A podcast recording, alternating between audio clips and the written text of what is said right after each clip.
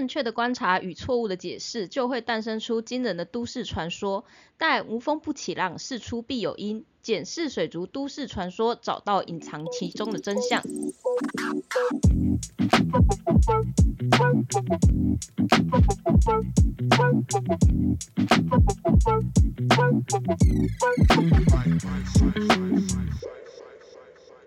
欢迎大家收听水族大大说。诶，不知道大家有没有发现，就是这一集是叫水族大大说，而不是叫水族大大不用听，因为这其实是我们另外一个一个月才会出现一次的节目。对，那这个节目的话，也是由我塔鱼手长的兽医师阿汪，我是塔鱼手札的水水族造景师阿喵。对，也是由我们两个来，但是他跟水族大大不要听最大的差异是在他的。内容的难度会比较高一点点。我们这一个水族大大说的话，它会比较像是都市传说的破解。我们会在这一集节目里面告诉大家说，为什么我们觉得水族大大这样子说是不对的，或者是其实水族大大的说法，它在某一个程度上是有它的可信度在，只是它并不是随时适用。为什么会发生这样子的差异？这位是我们水族大大说就是最主要的中心重点。那今天我们要来讲的是。水族大大说要定期下药，定期驱虫，鱼才会健康。对，那阿喵，你有没有印象说，就是你在就是水族业界服务的过程当中，很常听到这个说法？从从以前听到现在都有。可是你们水产界的话，会有这种就是什么定期下药或定期驱虫的问题吗？我们以前。我以前在学校的时候，其实没有这件事情，因为药很贵。对，因为毕竟对于水产养殖来说，就是你只要有下药的话，其实那个成本就是往上升嘛。嗯，没错。那其实没事，你不会把你的鱼搞到就是要一直下药，因为其实说不定下一下你这批鱼卖出去还没办法回本。嗯。那如果说你们真的遇到疾病发生的时候，你们会怎么办啊？遇到疾病发生，其实还是会会下药，但是不会定期。哦，了解，就是有需要的时候才下药。真的，真的，真的很那个很严重的话，我们才会下药。了解，但是你们下药也不是希望它完全治疗好，就是压住就好了。对。那我记得还有另外一种做法是，就是快要发生了，像那种病毒性疾病又是成鱼快发生，就赶快出鱼就对了，对不对？没错。有些人会觉得说就是这样子好像会有食安，其实是不会的，因为其实鱼的病毒不会影响到人。那另外的话，其实在发病之前出货的这些鱼，它们的肉质其实是不会有任何的差异，只是你再放下去的话，它们就要因为发病死掉了。所以说就是也有一种说法，我记得就是赶快的快速把它出掉，虽然那个时候可能鱼价不会这么高，但是至少不会血本无归。没错。所以其实对你们来说用药。不是一件好事吗？嗯，我记得好像国外的水产养殖是不是也一直在推那种无抗饲养，就是尽量不要用药物的饲养方式。但在台湾好像还是有点困难。嗯，蛮困难的。为什么啊？你觉得就是实际上的差异会是在哪里？我觉得水产养殖的渔民还是会想，还是会有那个那个观念吧。就是你说要下，就是有疾病就是要下药，然后预防性的那个观念没有那么强啊，就觉得反正我遇到病。再治疗就好了，然后不会想说我要去多做点什么，或者是我可能之前多花一笔钱去清池，让鱼比较不会发病。你觉得差异会在这个部分观念？水族养殖好像也蛮像的，就其实水族养殖，我会觉得说大家到最后会把它 focus 在我鱼生了什么病。我就是要什么，我就是要用什么药，然后接着就是我如果发现我的鱼就是定期会生病，那我就定期下药。我在它生病之前就先下药把它压住，这样我的鱼就可以是最健康。那我也不用用到这么长期的治疗，也不用用到这么多的药物，就可以永保安康的那种感觉。但是我觉得这个观念真的是非常的奇怪。为什么这么说？我觉得对水产的观念来说是有成本上的考量，所以没有办法就是顾到这么全面。水族这方面的话，当然就是我们想要把它当宠物，然后当然就是想要把它全面性的顾到好，所以能不下药的话，当然是不要下药最好。对啊，就是会希望说，就是把环境顾好，然后让鱼只就是在一个非常安全，然后非常开心的环境里面。那因为其实，在水产养殖本身密度这一点就没有办法达成了嘛。对对对。那光是你要把那个池子弄干净，其实又是一个重劳力、重本的事情，所以也不可能。所以你们就只能选择一些比较。身体粗勇的鱼种下去 饲养，对对对，然后以就是最少的成本这样去做，虽然中间一定会有折损，嗯，就算有折损，你还是可以赚钱，那其实就 OK 了。对，所以其实你们水产养殖就叫你们水上养殖器常常送。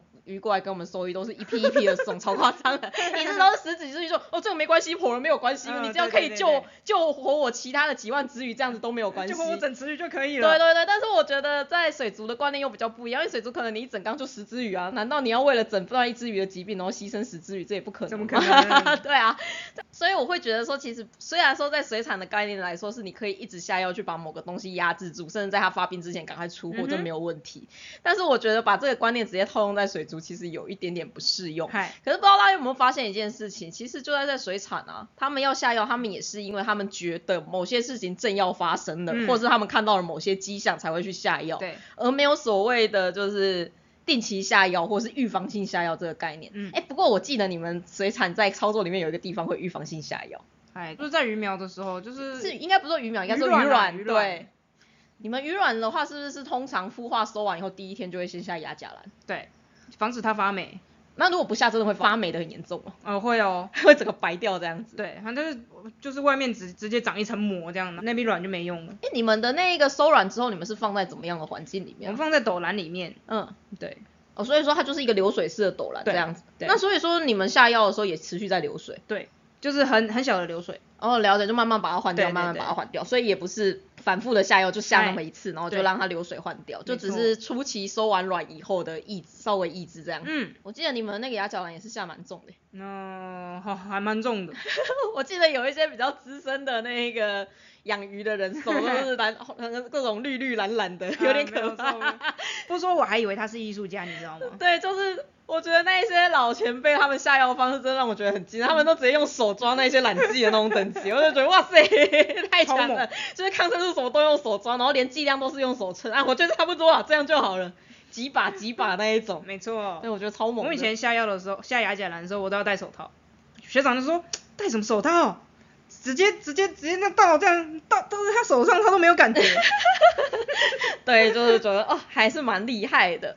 所以我其实会觉得，就是这种下药的概念，其实有可能啊、有可能它是从鱼卵这件事情来的。因为嗯其实说实话，在我们兽医的论文里面也确实有提到这件事情哦。他说，如果说鱼卵或鱼苗在初期培育的时候，如果你没有下牙甲蓝，没有下抗生素，它的死亡率真的会非常之高，而且这个是有论文研究的。嗯，那它只要下完之后，基本上就不会有事，就是那一批基本上你可以保持就是八十九十 percent 以上的预存率都是很好的，嗯就是这么高。对，就是它其实差异是会非常非常大。当然是你要那个疫苗技术那些什么都够好啊的情况，也是只要所有天时地利人和才有办法。但是是其实是有办法达到八九十趴，虽然以前好像认为三四十趴就很高，但现在是已经有办法做到八九十趴了。三四三四十趴有点可怜呢、啊，真的吗？对啊，哦，我记得忘记谁跟我说过，他觉得他鱼养三四十趴就觉得很厉害了。哦那我应该是被骗的。啊你一定是被骗的。那你们正常的孵化率是多少啊？我们正常孵化率，孵化率的话，至少至少也要个六七十趴吧。啊，了解了解。对啊，看来我是被骗蛮久的。对，是的，是的。我觉得有可能是从这件事情来了。那另外的话，也有人会觉得说，可是啊，像是狗猫，它们不是都会定期驱虫吗？那为什么鱼我不能定期驱虫？哎、嗯阿喵，你以前也养了两只猫嘛？对，而且你有养过狗狗，有，你那个时候有帮它们定期驱虫吗？一定要的啊，至少两三个月，至少一定要去一次吧。我觉得那个药也不便宜。哦贵，我的心，我的荷对，包就是没办法，为了养宠物，你就是要定期花钱。这样想一想，你就会觉得养鱼更加的便宜啊。不会，其实认真来说，如果你养鱼也是要定期下药，其实那药也是很贵的。对，那个药也是贵到不行。啊，话说这边我再我再讲一下一件事情，就是很多人会觉得说。那些药商根本就是在赚大钱，就是在坑大家的钱。那个孔雀绿这么便宜，那个亚甲蓝这么便宜，怎么包一包变一罐之后变这么贵？跟你说，它中间其实最贵的并不是那个成分，是它的佐剂，就是你要怎么样让这个药物可以稳定的存在那个瓶子里面，然后要怎么样控制那个剂量，让你的药物释放不会太快，然后不会让你快速的中毒。你会发现，其实这些市售药物，他们下下去的感觉是跟你直接下纯粹的亚甲蓝或纯粹的孔雀绿，它的效果是不一样。不一样。所以它厉害的地方其实是在其他的地方，不是那个成分，嗯只是那个成分是它主要的作用成分而已。所以说它们贵是贵在哪里？它们贵有一部分是贵在这一部分的研发。所以不要想说就是，呃，人家明明孔雀绿就超便宜，我直接就是非法去买一袋都还比较便宜，可以用超久，然后就觉得那超好用。我跟你说，那个那个毒性是不一样的，然后那个溶解性跟那个药效都是不一样的，所以请不要看到说那个药很便宜就觉得人家在坑你说。不定你一丢下去，鱼就翻肚。对，是的，是的，这是会发生的。而且其实像是孔雀绿这些药物，它们其实很吃 pH 值那一些，它们其实都会有影响。而这些东西其实他们在那一罐药里面，他们都有考量到，他们都有维持到他们该有的 pH 值。嗯，所以事实上，一罐药物的产生比大家想象的还要更复杂，所以说它才会变得这么这么的贵。是，对，好，那我们再回归正传。嗨，对，就是那为什么说就是狗猫它会需要定期驱虫？其实狗猫定期驱虫，它们主要想要驱的东西会像是心丝虫。或者像是嗯绦虫这一些，心丝虫哪里来？心丝虫其实就是从蚊子来嘛，蚊子只要叮咬狗猫，狗猫就可能会得到心丝虫。嗯，但是你就算狗猫是养在室内，你也不可能说就是百分之百不会有蚊子啊，这是不可能的，你办不到。尤其是自从有天梯以后，连高层楼都可以看到蚊子，因为蚊子会坐电梯或者是跟着楼梯上来，这都有可能。讨厌。对，那还有像是跳蚤，跳蚤的话，就算你的你家的狗狗猫猫没有出去玩，但是你哎本身还是要出去，不论是出去工作、出去上学、出去买食物都好，反正你一定要出去。就算嗯你不出去，你家人还是要出去。对，那就算就算你都待在家里，都要敷片打好，敷片打是在外面跑，对，所以说不论怎样，你都有机会是会把这一些虫给带来家里。那刚好你狗狗猫猫看到把它吃下去，可能就因为这样子绦虫就感染。嗯，所以是因为我们人类跟外界有接触，因为蚊子会自己跑来我们家，所以我们没有办法去百分之百的根绝说这只猫、这只狗就是这一辈子不会感染到心丝虫，不会感染到绦虫。所以因为我没有办法去控制这件事情，所以我就只好。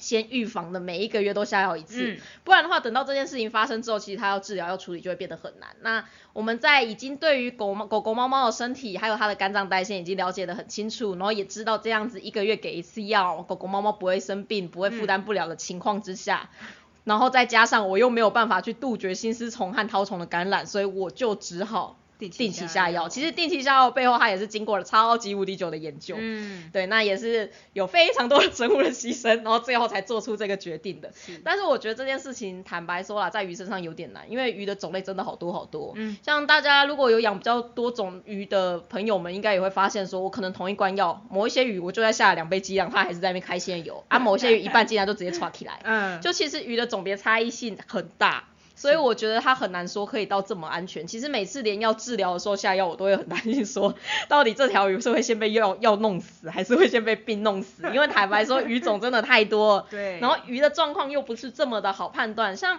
如果说大家有养狗狗、猫猫，你会发现说，你去给兽医看病的时候，其实他不一定，他不只是会看你那个病，大部分的兽医还会先做理学检查，就是会看一下狗狗、猫猫是不是它的呼吸是正常的，它的心脏的声音是不是正常的，它耳朵里面有没有奇怪的东西，嗨体温是不是正常的，那甚至有一些没办法确定的时候，还要抽血检验。嗯，那做了这些事情，为什么？是因为我要确定说这条这这条鱼不是这只动物，这只动物它的身体是够健康，健康到可以负荷我的治疗。嗨，我才有办法去避免说它因为治疗的关系而出事。那我也会根据动物的体重、根据动物的脂肪分布、根据动物的肝指数、肾指数去选择我的用药，去调整我的用药。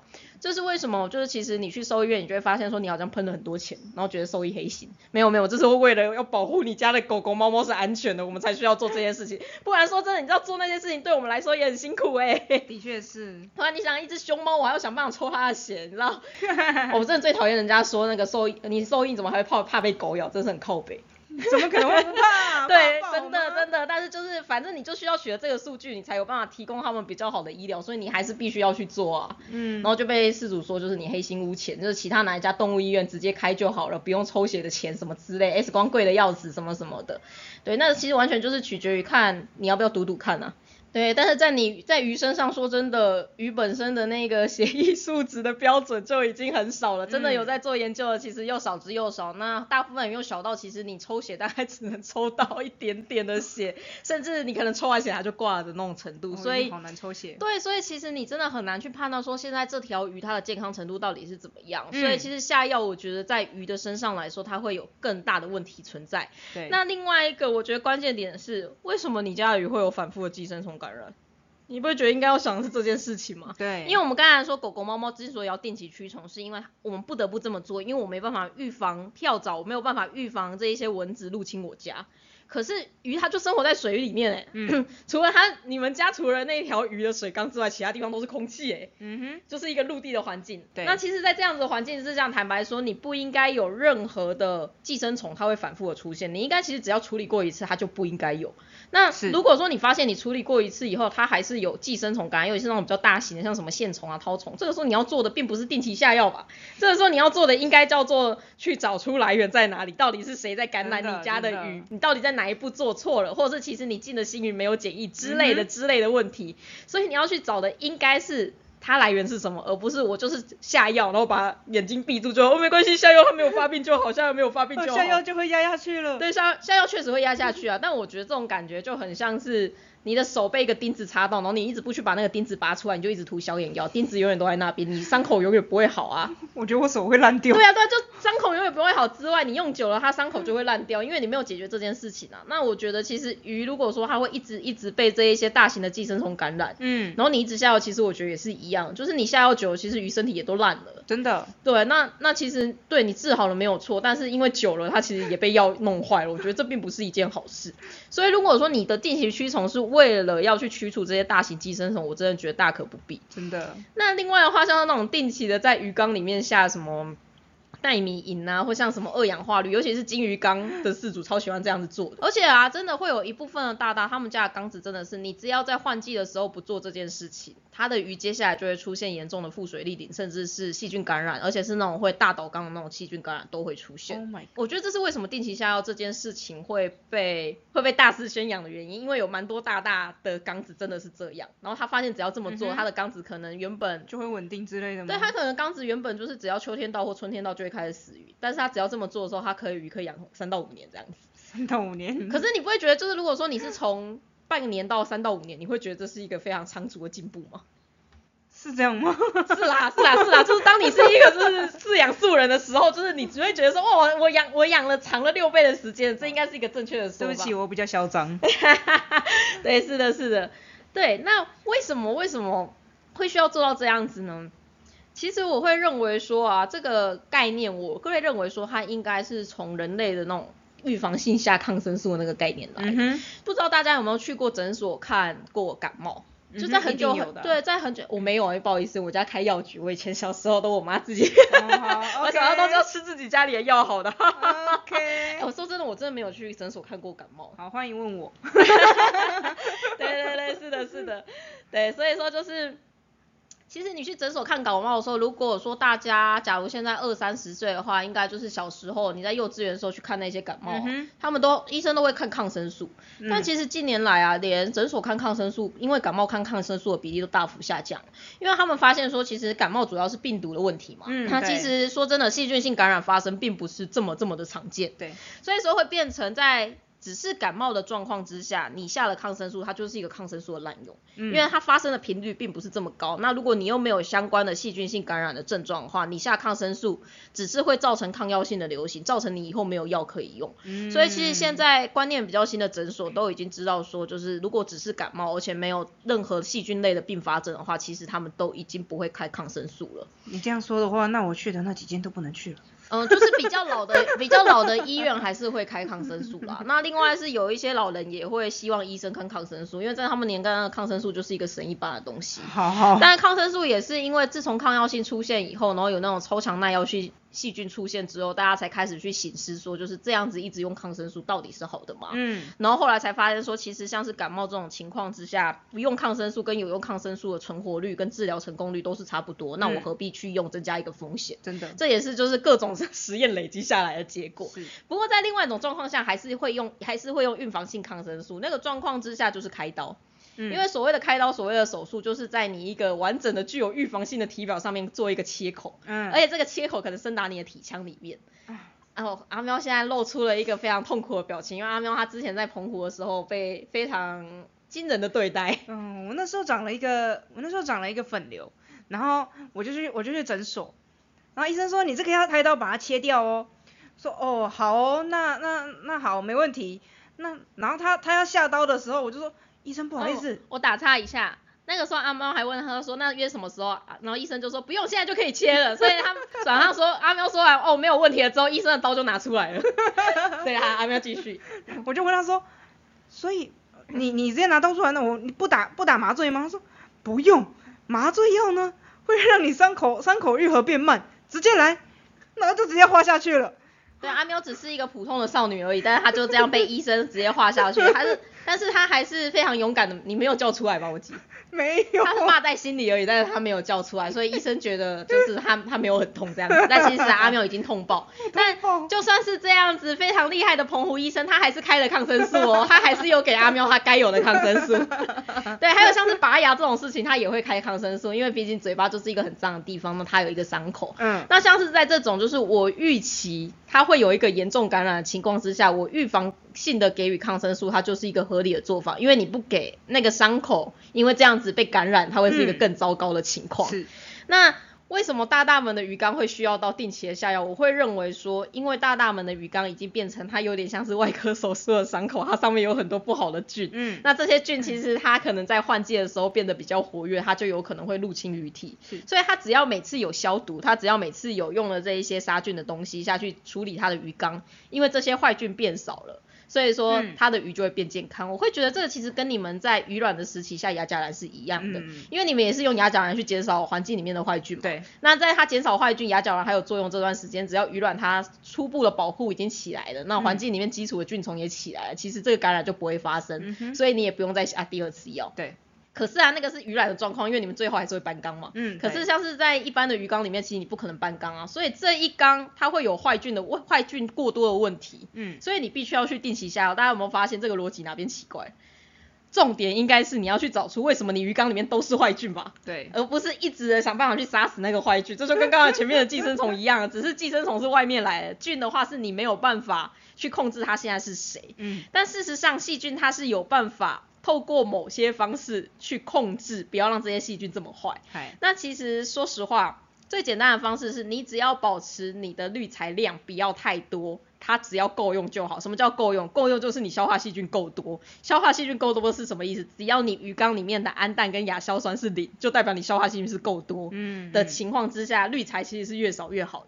对。因为滤材越多。其实只要有表面积的地方，细菌都会长上去啦。只是你长上去的是谁不知道啦。嗯。啊，但是那些好菌长完以后，剩下的地方会给谁长？就是那些坏菌啊。对，就是坏 菌。对，是的。所以当你滤材给的太多的时候，其实那些坏菌滋长的速度它就会变得更快，而且它发生问题的几率就会变得更高。另外一件事情是，如果你的鱼缸太久没有清洁的话，其实你也会很难控制你现在鱼缸里面到底有谁。嗯，好菌坏菌都会有。对，它好菌坏菌其实都会有。那通常在那种就是底沙。超恶心的缸子，或是那一种过滤器，你拿 拿起来就是你放进去之前的培菌棉可能是一百克，然后你用完以后拿出来的培菌棉它已经变三点五公斤了。等一下，这到底是？哦，智能培菌棉可以做到这种程度。好好。对，就是其实当你的滤材卡很多脏东西的时候，你会发现它拿起来重量不是你原本发下去的重量，然后你只要随便手不小心晃动一下，那个脏水就要这样一滴一滴的滴下来，然后你冲下去的时候，那个黑色的东西就是源源不绝可以不断的冲，然后你冲完以后，你才发现说。啊，原来当年我的培菌棉只有这个重量啊，哈哈哈。在那个时候，其实就很容易会有坏菌的滋生。所以事实上，我们会蛮建议说，大家滤材不要堆这么多。有一部分原因是因为，当你滤材堆多的时候，其实你鱼缸里面的坏菌的。比例本身就会变得更多，对，是的。那还有为什么要定期的清洁环境？是因为你这些没有清洁的地方，坦白说，它是一个你没有办法控制的地方。嗯。因为这个地方要怎么脏，说真的都蛮随机啊。就就算你每个礼拜拖地好了，你确定你的地板每个礼拜脏的方式都一样吗？嗯，不可能。对啊，但是你可以把它一直回归到就是你拖地的那个干净的状况，你可以一直回归。那一个地方的话，你也可以想象它就是累积的越久，它会变得越来越面目全非。但是在它变得面面目全非之前。你就先把它清理干净，那它永远最脏大概就是那样，它不会再更脏了。不过这边还是要提醒一下，那种已经面目全非的缸，就是那种现在已经要定期 已经要定期下药的缸，我不建议随随便便的去改动你的过滤器。是对这个部分我真的会建议，可以的话就来咨询我们吧，因为我觉得那是一个还蛮恐怖，我真的不知道它现在会发生什么事情的状况。一件非常危险的事情。对对对，它其实是在一个，你知道那感觉像什么？那感觉像是。一个地方的村庄发展，它很烂，然后它当地其实也没有什么警察，也没有什么社区管理员，然后大家就开始叠床架屋，把自己家里的所有东西都把它堆出来，然后堆出来久了呢，因为你的通道会被阻塞嘛，所以大家就会开始自己乱搬搬搬搬搬，然后把然后想办法搬出一个勉强可以让人通过的通道，这个时候呢。如果说李长博突然之间觉醒了，说哦不行，你们这样子全部违法，我要把这些通道通通拆掉。嗯，你可以想象是你拆通道的时候，那个环境会变得多么的混乱，里面应该连死人骨头或骨灰坛，我相信都找得到了。对，有可能。对，是的。那不小心打翻了什么农药，或者是不小心里面有颗未爆弹，我觉得都是有可能。所以你真的不知道你在拆除这些违建的时候会发生什么事情。那那个违建它是一个恐怖平衡，没错，它至少是个平衡。但是当你要把恐怖平衡打破的时候，它就只剩下恐怖了。大家千万不要做这种事情。对，所以说。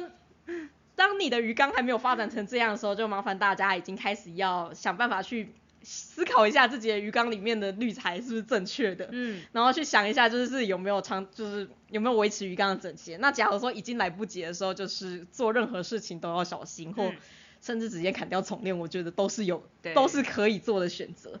所以你要记得，当你的鱼缸变成了有点像是外科手术的这种情况，就是到处都有东西可能会感染你的鱼只的时候。你就要特别的小心了。嗯嗯，这个意思代表并不是说你的鱼很健康哦，是它只要定期下药就会好哦，因为这样你可以养的比较久。这代表的意思是你的环境是不健康的，所以你的鱼才会反反复复的受到感染，所以你才要定期下药去维持它的健康。但是这个健康它就是如烟火一般的瞬间，瞬间，对，它没有办法长久、长持久的存在，但。坦白说，一个健康的鱼缸，它应该要是可以持久的存在，一个是稳健的状况，它不会因为你今天是下雨，你今天是雨天，它不会因为你现在是冬天，你现在是春天，而会有不一样的不稳定的状况。是，虽然说，当然在换季的时候，你可能会发现鱼缸会有一些不太一样的状况，但是可能有一些藻会在换季的时候长出来，或者是可能有一些时候你的鱼缸。都很稳定，但它上面会突然出现一些泡泡，但大部分只要你鱼缸是稳定，这种情况可能一两个礼拜就会改善掉，它不会持续太久，它也不会造成你的鱼生病，对，它就只是有一点点改变而已。嗯，所以当你发现你的鱼其实不断的在生病，你需要定期下药的时候，麻烦大家一定要去检查自己的环境有没有问题，对，这会是最重要的。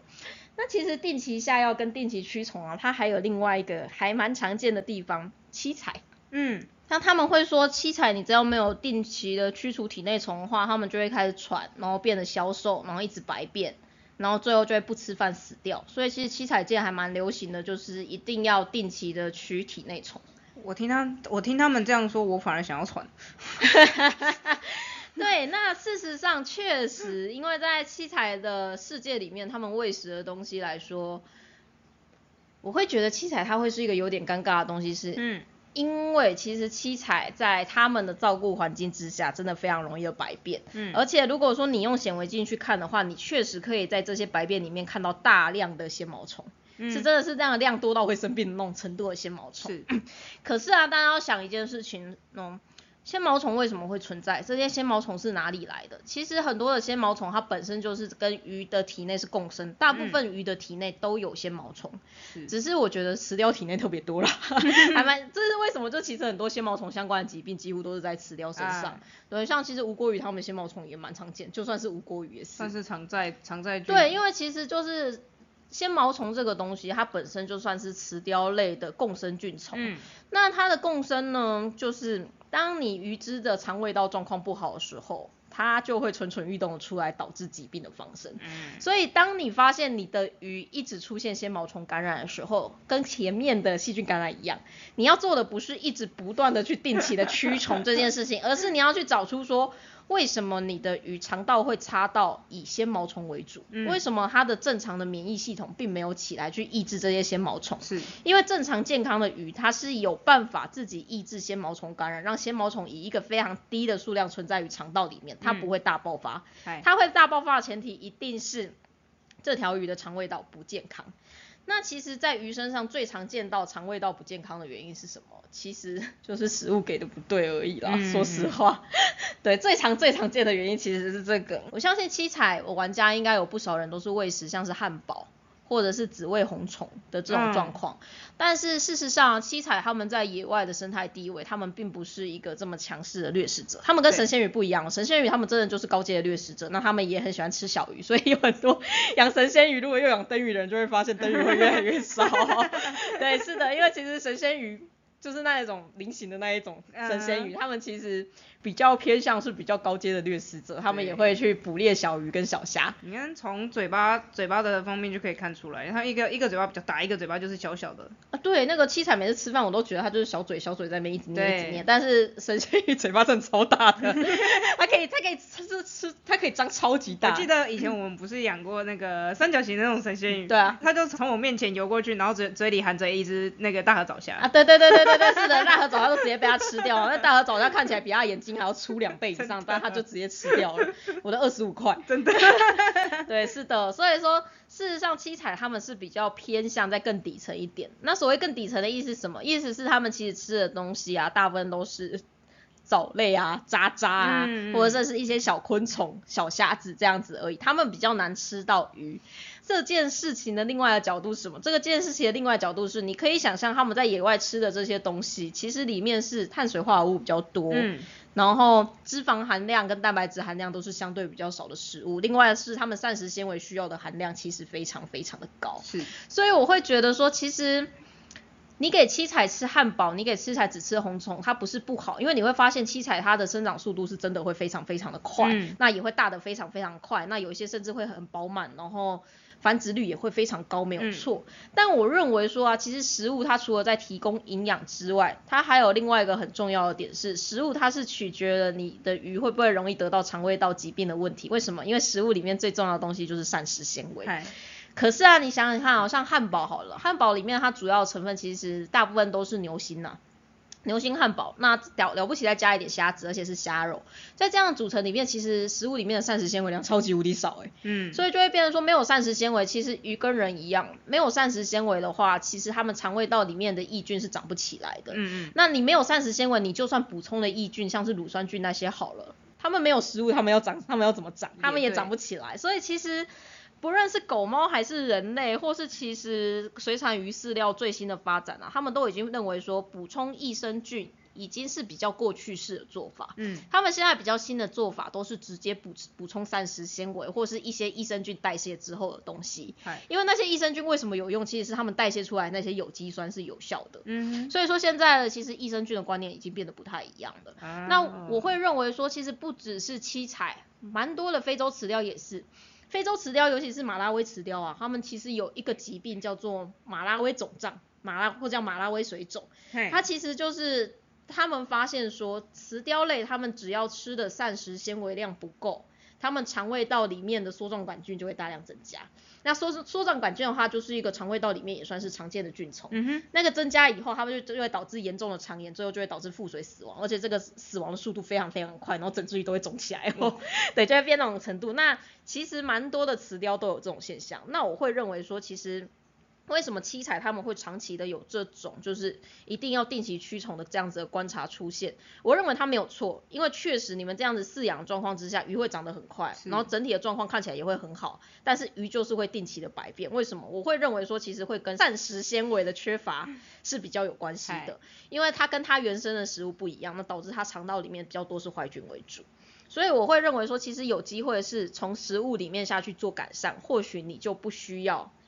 一直去定期的下药，对，而且因为其实像是驱体内虫的这种药物啊，它其实杀的并不只是这些变毛虫而已，它也会杀掉一些环境里面的常在菌，所以说它就会导致说，其实你一直杀，它的肠道永远都没有恢复健康。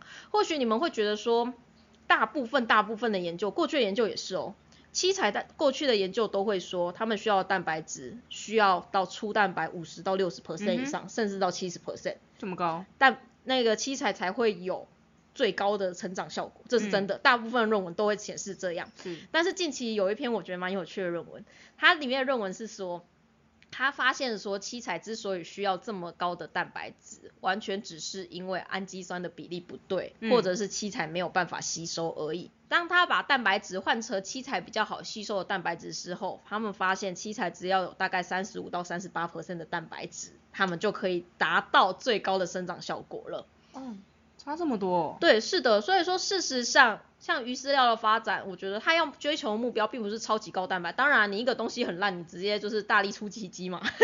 你一倍的力没有办法做到，你就出十倍的力，你还是有办法做到。但是你要想到的是，你出这十倍力，你后面就等于你出了十倍的工，你就是有十倍的花费。而这个花费可能不只是你承担，而是鱼承担的。对。对，所以说，其实我觉得饲料学是一个还蛮。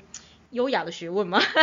他其实就是想办法在怎么样在最少的成本之下，然后想办法的让它达到最高的效果。那我觉得这件事情，其实在那个狗猫饲料里面有一个牌子，我觉得还蛮值得提到的，就是。狗猫饲料虽然我不是这么熟，但是像我们兽医啊，大部分会推荐的狗猫饲料就是两个牌子，一个是皇家，一个是希尔斯，因为这两个牌子它本身就是有兽医处方用料，然后再加上这两个牌子，他们其实背后有非常庞大的兽医师群存在。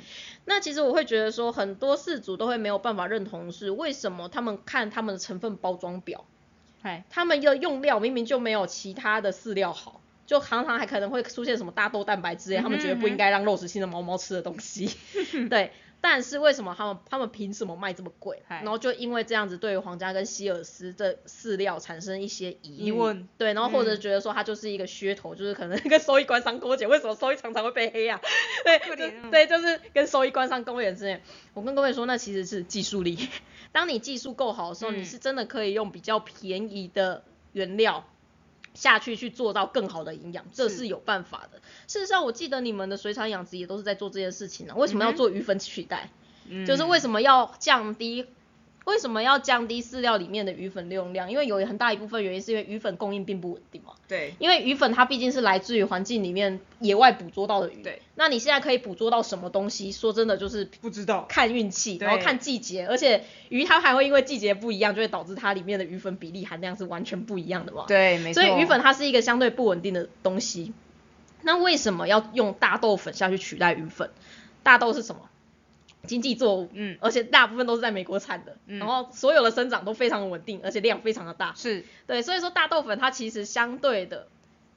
相对的，它的性质就是比较稳定，嗯，所以其实鱼粉取代不不完全是为了环保，有一部分是为了它性质的稳定，嗯，所出来的。常常会有人想要用就是原料的成分去判，就是原料的它的贵昂贵与否去评断一个饲料是好或不好，或者去去评断说你花这个钱是值不值得。其实说实话，它背后我觉得有非常非常多其他的艺术在内。是对，那其实说真的啦，不要把厂商想的这么坏。很多厂商其实都是真的想办法想要做出最好的东西给各位，但是当然啦，里面有不乏某一些厂商他就是故意要来骗钱的，这个也没有办法。但是说实话，你要怎么样去分辨这件事情？那你要怎么知道说到底我这样做对鱼是好或是不好？我觉得终究回归到的还是观察。嗯，当你发现说，对我现在我不下药，鱼可以活半年；我下药之后，鱼可以活三到五年。其实我会认为各位不应该止步于此。对，因为你要去找的是这条鱼，它在野生状况之下，它应该可以活几年？它是不是真的很容易得到这种疾病？那假如你发现说，其实是有人的缸子它不会有一直有这个疾病，或者是是有人缸子它真的可以活到这么久，而且还不少人的情况之下，其实你要去想是我的鱼缸发生了什么事情，而不是去扭曲现实跟我说这条鱼就可以活三到五年，这真的很烦。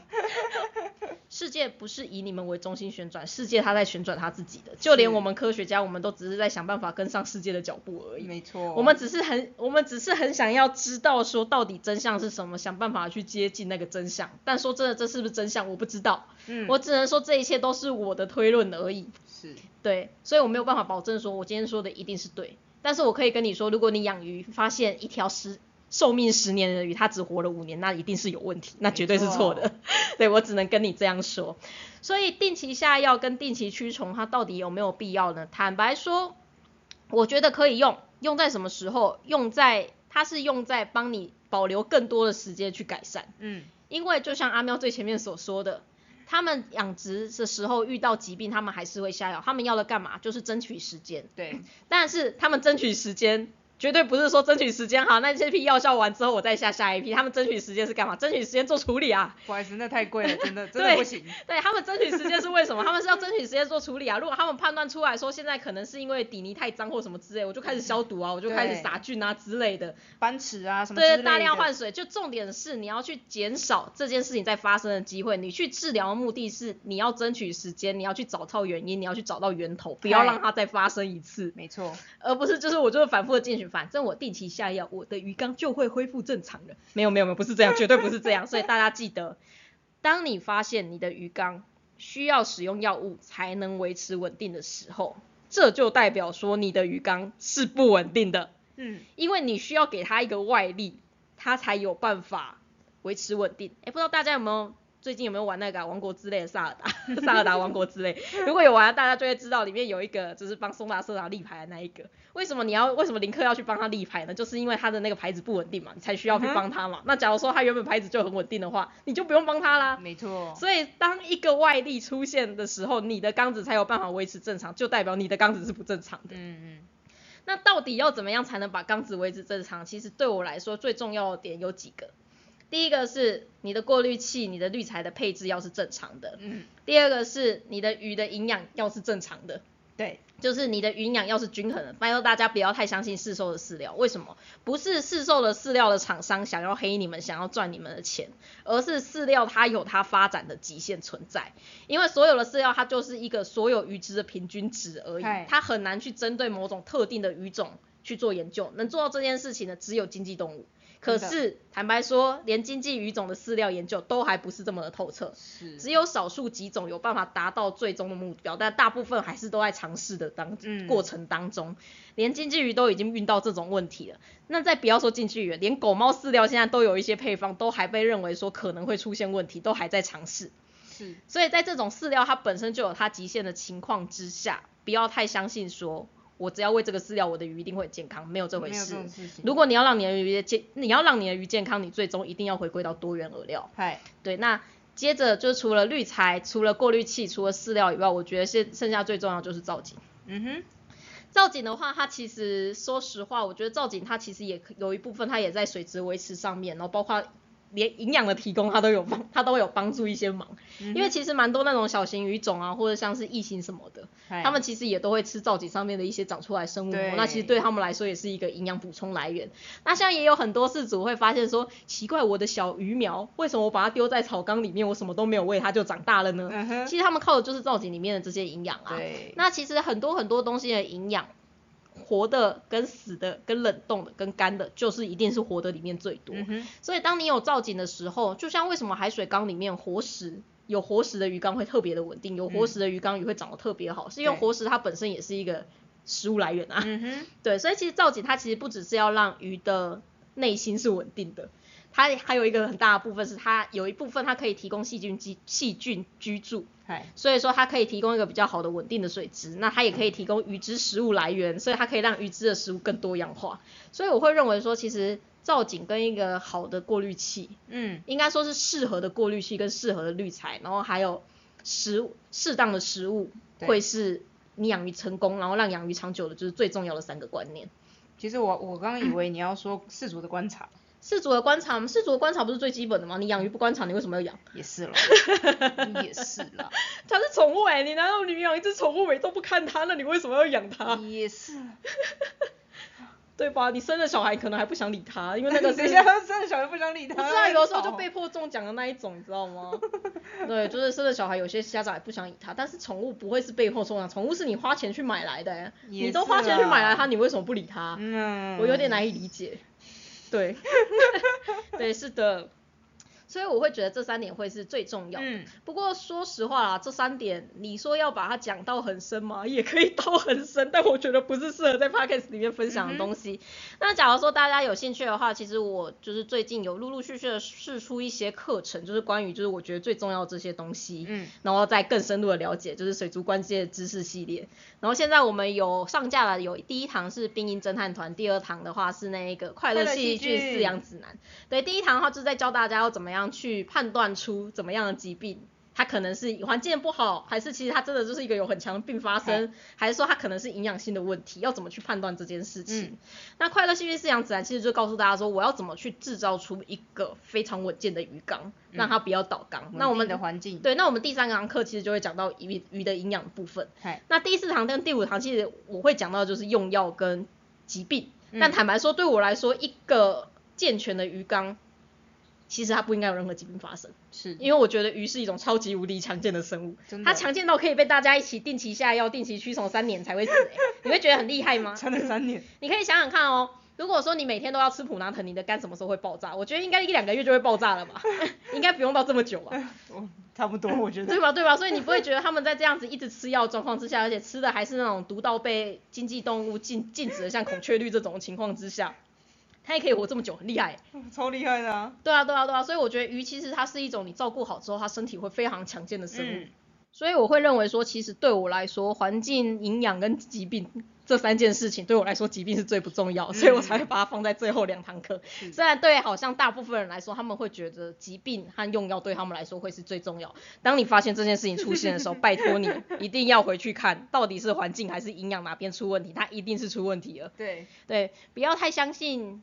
也不能说不要太相信，就是过去的水族大大他们的伟大的贡献很重要，因为他们告诉你说这种这件方法是不可行的。嗯哼，那其实对我们来说，实验当中知道怎么样做是错的，也是一件非常重要的事情。对因为你要去证明一件事情是错的很简单，你要证明一件事情是对的很难。很难。所以我们大部分都是用排除法。所以这些大大们他们伟大的贡献就是告诉我说哪种做法是不可行，哪种做法可能会出事。嗯，那我们再根据这些不可行的方法再下去回推说，那可能怎样子会是正确的？然后经历这种不断的修改，你才有办法去真正的去越来越接近那个合理的理论，嗨，然后并且去发展出一套就是适合这这套理论，然后也确实可以把鱼很开心养起来的方法。那其实我在水族关键知识系列的课程里面，我所分享其实就是这件事情，就是我根据我的经验，我根据四组给我的回馈，我根据大大们神秘的都市传说，然后再加上就是全世界各式各地的学者们的研究的论文，然后下去推导出我认为现在其实在我心目中啦，嗯，最符合事实的一套做法。是，对，那我的目的是希望鱼可以活得快乐，然后饲主们可以用最轻松的方式去最轻松的制造照顾鱼。没错。因为当你可以轻松的照顾鱼之后，你接下来可以做什么？你接下来就可以想说，我要怎么让这群鱼开心的生小孩，嗯，然后他的小孩要怎样品质很好。因为我其实最终目的，我会希望说，如果可以的话，希望不要再捕野生的鱼了。嗯坦白说，因为其实现在野生的鱼被破坏的也是挺严重的，嗯不论是海水还是淡水都一样没。错，那如果说，其实，在大家的观念都是正确的情况之下，然后养鱼的繁殖啊，这些饲育技术都可以大幅提升的情况之下，说实话，如果说很多很多的观察鱼都可以以人工鱼为主，并且它人工鱼的表现跟野生鱼一样的话，我当然是希望说可以尽量以人工鱼为主。像我觉得陆龟就是一个很好的例子，例子因为陆龟的话，它其实野外大部分都是濒临绝种的生物嘛，我记得都是华盛华盛顿公约二级保护生物，甚物甚至有一些是一级保护。可是它们在市面上为什么这么多？因为那一些都是人工繁殖出来的啊，是，它已经可以人工繁殖了。因为坦白说，我觉得这件事情呢，会有点像是 性专区吧。在这边讲这个会不会太直接？对，真的，因为你没有办法避免人类有这样子的欲望。对，既然你没有办法避免人类有这样子的欲望，那你为什么不好好去管理它？嗯因为你终究要面对，你不可能叫大家跟你一样绝育，或者是叫你跟大家一样禁欲，这是不可能的事情。没错，对，因为每因为人是具有多样性的，大家都有不一样的想法。那因为有多样性的情况之下，你终究会面临这件事情，所以嗯你没有办法去要求大家说你就是不能抓野生鱼，你就是一定要用人工鱼，或是你就是不要养野生鱼。我觉得这是不可能的，因为大家就是会有这样子的欲望。嗯，但是如果说有一群就是对这一些对这件事情特别有热忱的人，他有办法去做出就是跟野生鱼一样强的人工鱼，那这样子的情况之下，说真的，你只要人工鱼的价格跌下来，基于金钱的理由，我也会去买人工鱼啊，我也我也不会去买野生鱼啊。啊，那我又可以去供应市场的要求需求，然后我又不会去伤害我野生的族群，甚至在野生族群可能不小心灭绝的时候，人工鱼还可以去帮忙富裕。嗯，我觉得这会是一个比较好的状况。对，所以这是为什么，就其实我一直很想要把这些基础的知识理论建立起来的原因，因为我觉得当你有基础的知识，你有办法去反复的去做出一缸稳定的鱼缸，你知道理论，然后你知道错误在哪里，你就有办法去修正，这样才有办法更快速的进步，然后最后才有办法在这些鱼种灭绝之前把它们保存下来。嗨，所以我会觉得对我来说这是一件最重要的事情。坦白说，打鱼成立的最终目的，我还也是这个吧，我就是希望动物福利啊，那动物福利其实包含最终就是我希望你野生鱼都可以过得开心。当然 啦它如果说真的不小心被环境淘汰掉，那我觉得也没有办法，但至嗯少它不要是因为被我们人类捕捉的关系而死的越来越快吧。对，对，毕竟我们就是喜欢鱼才会来做这件事情的。没有错，对，就如果说大家对于就是汪边很努力生出来的理论很有兴趣的话，也可以到我们塔鱼的官方网站购买一次课程之后，就可以一直不断不断反复观看。那如果在里面就是遇到有一些问题，然后想不通的话，就是也都可以直接联络我们，这都是免费的哦，就不用再额外付费了。对，对，那我也希望说，就是我们可以透过这种就是互相讨论的方式，就是去发展出一个更合理的理论。嗯，对，然后就是让大家可以更开心的养鱼，然后让我们的养鱼的世界可以变得更加快乐。没错，对，那我们今天的水族大大说，我们就到此告一个段落，那我们就下个月见喽。那如果说大家有比较感兴趣的都市传说的话，就是也可以来，欢迎留言，对，也可以来我们的粉砖，或是跟用我们的官方来留言，留言给我们知道。那我们就是之后的集数的话，或许某一天就会出现你们留言想知道的东西哦。没错，对，那我是塔鱼手札的阿汪兽医师，我是塔鱼手札的水族造景师阿喵。对，那我们就下个月见喽。嘿，大家 拜拜.